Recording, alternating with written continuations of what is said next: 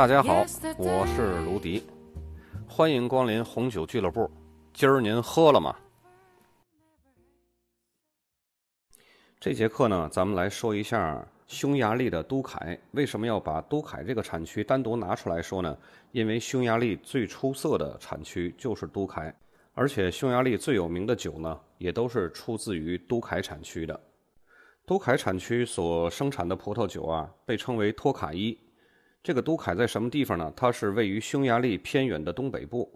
咱们所熟知的贵腐甜白葡萄酒三大产区，一个是法国的索泰尔纳，一个是德国的莱茵高，还有一个就是匈牙利的都凯。先来说一下都凯的气候和葡萄栽培。为什么这个地方会盛产贵腐型的甜白葡萄酒呢？因为它是受到波多克河和萨蒂河这两个河以及它的支流所产生的雾气，为贵腐菌的生长呢提供了很好的条件。其中有三个葡萄品种呢是酿造托卡伊的主要品种，头牌葡萄品种当然就是福明特，这是种植面积最广泛的一种品种。而且这种葡萄品种呢，成熟晚，很容易受到贵腐菌的侵染，因此呢，它是甜型阿苏葡萄酒的主要品种。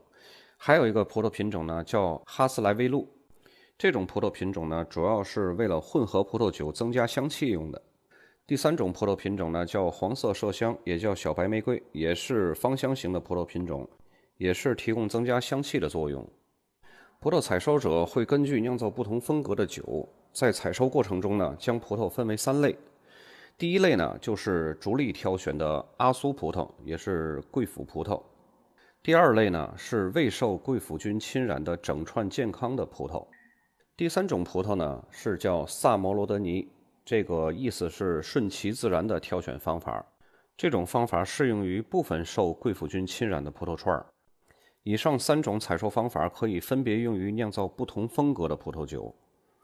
其实，在都凯这个产区，它的葡萄酒的风格就是两种，一种是干型，一种是甜型。在干型葡萄酒里边啊，又分为两种，一个是未受贵腐菌侵染的干型葡萄酒，因为贵腐菌这个产生的条件并不是每年都可以达到的，所以呢，在贵腐菌很少的年份呢，有的酒庄就把这个葡萄呢酿成了干型葡萄酒。这种干型葡萄酒呢，既有简单易饮的年轻阶段可以饮用的，也有经过橡木桶陈年发酵的，风格呢会更浓郁、更饱满一些。当然，这个知识点儿咱们一带而过就可以了。在干型葡萄酒里边，还有一种风格叫托卡伊萨莫罗德尼，这种葡萄酒呢是通过顺其自然的方法采收的葡萄来酿造的。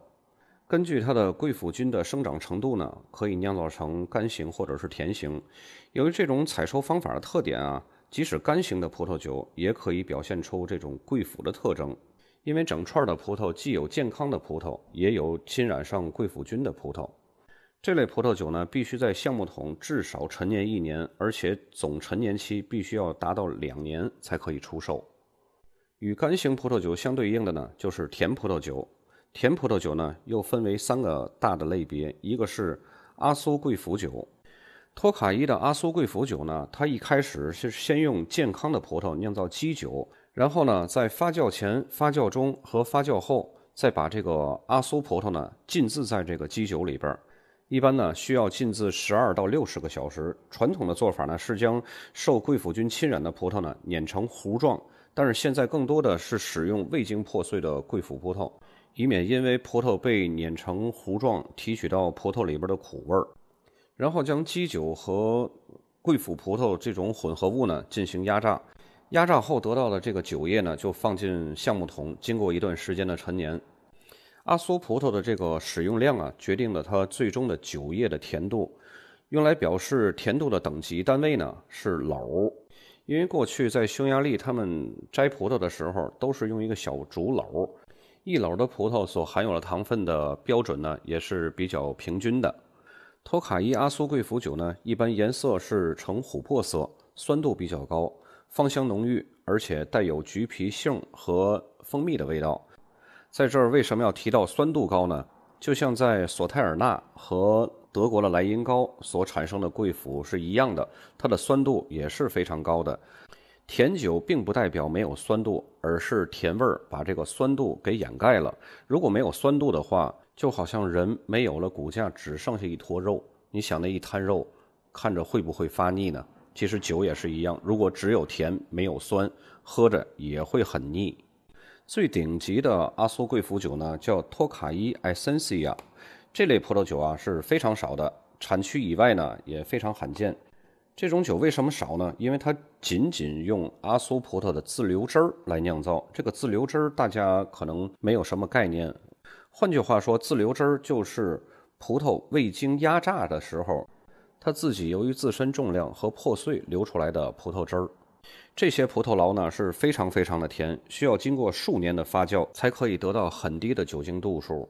通常呢，这个酒精度数都会小于五度，因为它糖分太高了，根本发酵不起来。一般法定最低的残留糖分呢是每升四百五十克的含糖量。你想想，每升四百五十克的含糖量是一个什么概念呢？打个比方，就是两斤的水。加上一斤的糖，给它搅在一起，你想想那个甜度会是怎么样？所以光有甜度可以吗？肯定是不可以。这个甜度呢，就需要通过非常高的酸度来取得这个酒的平衡。这类酒啊，都带有非常浓郁的风味儿，而且呢，陈年能力非常非常的强，通常可以陈年一个世纪或者是更长的时间。以上两种甜葡萄酒呢，都是传统方法酿造的甜葡萄酒。现代风格还有一种甜葡萄酒呢，呃，一般都会标注晚采收。这些葡萄酒呢，也可以用受贵腐菌侵染的葡萄来酿造。如果用受贵腐菌侵染的葡萄来酿造呢，就使用索泰尔纳或者是德国的库普逐利精选的这种酿酒方式来酿造，而不是通过托卡伊阿苏的浸渍法来酿造。在了解以上内容之后呢，咱们来说一下托卡伊甜葡萄酒的法规。因为甜葡萄酒在二零一三年颁布了一项新法规，咱们先来说一下传统法规。传统上啊，托卡伊阿苏葡萄酒的最低残留糖分是每升六十克。葡萄酒呢会按照三篓到六篓的等级来标注，篓数越高呢，它的含糖量是越高的。规定的最低陈年要求呢，葡萄酒必须在橡木桶中陈年二十四个月，并且呢，要到采收后的第四年的一月份才能够上市。然而，在二零一三年的新法规呢，托卡伊阿苏贵腐葡萄酒的最低含糖要求呢，已经提升到了每升一百二十克，这相当于传统法规的五篓的甜度级别了。残留糖分含量比较低的葡萄酒呢，现在必须以晚采收来标注。在陈年时间上呢，时间缩短了。以前是二十四个月，现在呢，在橡木桶中陈年只要达到十八个月就可以了，并且在采收后第三年的一月份就可以上市了。匈牙利都凯产区的重点呢，主要是福明特这个葡萄品种，是都凯产区主要酿造阿苏贵腐酒的主要葡萄品种。另外还有几种酒的概念解释，一个是未受贵腐菌侵染的干型葡萄酒，还有是托卡伊萨摩罗德尼。还有阿苏贵腐酒，以及托卡伊埃森西亚，以及现代风格的甜葡萄酒，都是一个什么样的酿造方式？这节课呢就到这里，咱们下期再见。